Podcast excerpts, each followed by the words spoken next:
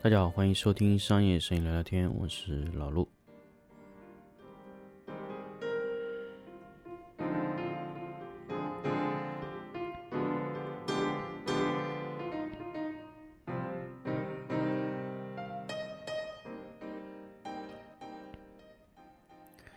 欢迎大家收听新的一期商业摄影聊聊天节目。那么这一期呢，想跟大家聊一聊关于闪光灯的绝对优势。那么其实大家知道，其实这段时间我一直在给大家推荐关于 LED 啊，或者说 LED 可能会替代闪光灯的一些方面。可能大家可能这个时候觉得，哎，闪光灯是不是 out 了？闪光灯是不是过时了？那么其实并没有。其实很多时候呢，其实我的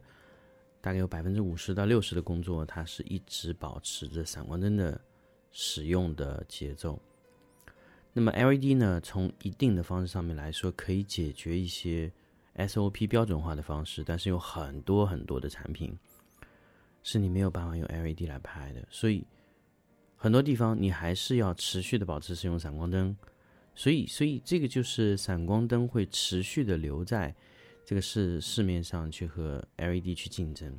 其实也完全不说是竞争嘛，因为 LED 很多有的优势，闪光灯它没有。那就比如说标准化啊，这种持续的稳定性啊，可能这些，比如说拍视频的优势啊，那么这一些优势呢，其实可能对于闪光灯来说，可能确实是，呃，有很大的劣势。但是并不是说闪光灯不能去做这个事情，只是暂时我们看来，闪光灯要去完成这样的呃操作是比较困难。那么闪光灯有什么地方是 LED 完全做不到的呢？那比如很多，比如首先闪光灯可以充分的使用它的功率，因为闪光灯一般现在的闪光灯的优势大概是在 LED 的两百倍以上的功率，所以其实可能你去买一个一千瓦，甚至两千瓦、三千瓦的 LED，它的功率可能只有几十瓦，闪光灯就可以达到了。那么这个确实是一个很大的问题，所以 LED 你会勉强的去做一些。画质上的提升，但是如果你需要一些非常高要求的画质输出，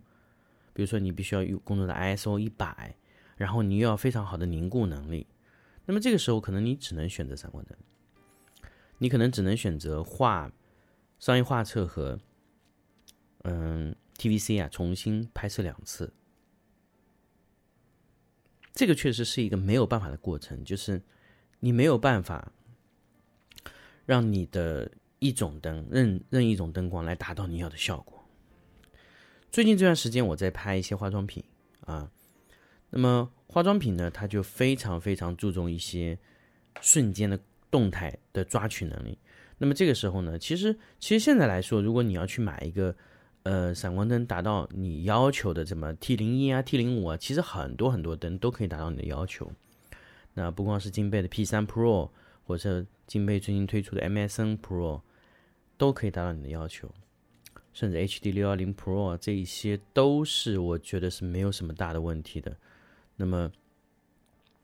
包括神牛的 AD 六百 Pro、AD 四百 Pro、AD 一二零零 Pro，它都可以完成这个这个问题。所以，所以闪光灯的瞬间的定格能力，那确实是非常非常的强大。所以，这个东西呢，从现在来看，可能短时间吧，可能。几年应该是没有办法突破的。那么很多时候，呃，还有一些就是所谓的光谱。那么如果你的光谱掉的特别特别快，那么呃，你整体使用这个产品的时候，你就会发现，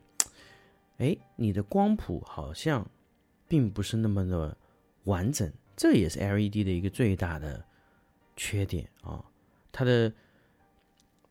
LED 的光谱完整性确实没有像闪光灯一样的好。那么现在像闪光灯，现在基本上你只要超过两千五百块钱以上的闪光灯，它给你的光谱就是完全模拟成日光的状态。所以，所以真的，你说现在 LED 或者说闪光灯，闪光灯我可以可以很明确的跟大家说，闪光灯的技术基本已经到头了。那余下来可能就是一些功率的问题，但是。很多时候，我想跟大家说，如果你连 LED 这么小的功率你都可以接受，那么闪光灯一千两百瓦，完全足够你用了。这就是我想给大家分享关于闪光灯的绝对优势。那么基于这个之后呢，其实，嗯，其实如果说你你已经使用到这个程度了，那我那我可以肯定的告诉大家，就是你在闪光灯的使用上面来说，应该是没有什么大的问题的。那么闪光灯呢，它使用氙气发光的灯管。而且闪光灯它有非常非常多的形状，而且甚至闪光灯它可以做凸头调整光光圈，这个都是有非常好的效果，因为它是三百六十度发光的，所以它的灯更加更加的适合于拍摄一些需，比如说要用 para 伞这一些东西，那它的优势就非常明显，因为它是一个凸起的光源，它是三百六十度发光的。但是我们现在所用的 LED 的都是 COB 的平板光源，它只有一个方向发光，它最多最多。可以照射范围就是一百九十度到两百度左右。那么为什么会有一百九十两百度呢？因为它侧面的光源可以往后发光，最多就是两百二十度以内。但是散管是三百六十度的，它全向发光，所以它在很多的附件上面使用起来的时候，它确实是更加好操作的，因为它可以让整个反光罩充分的打满。但是现在 COB 这些 LED 它是做不到的，这个就是 LED 现在在这个环节里面遗留下的很大很大的一个缺点啊，这个确实是，嗯，可以说暂时来说是没有什么好的解决方案，所以呃，也是跟大家分享关于这个事情嘛。那如果说你对闪光灯的优势不太了解，那么我刚好利用这期节目跟大家去分享。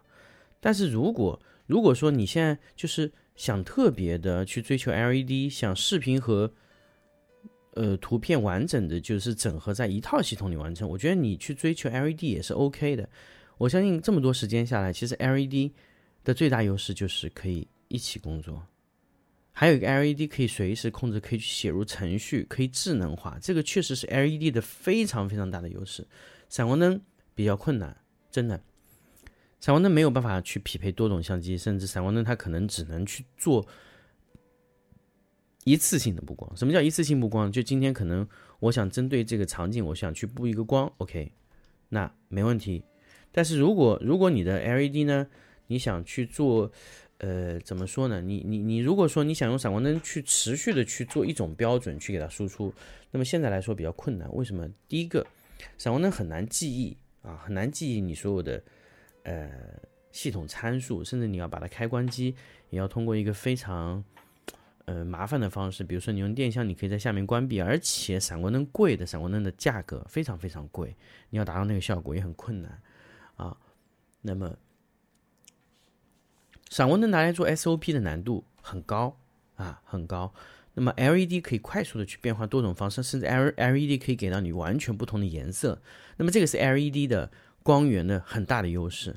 那么闪光灯的绝对优势，它就是凝固能力非常非常强，还有色温的稳定性和光谱的一致性，还有功率输出的对应性啊。那我刚才也没有说到这一点。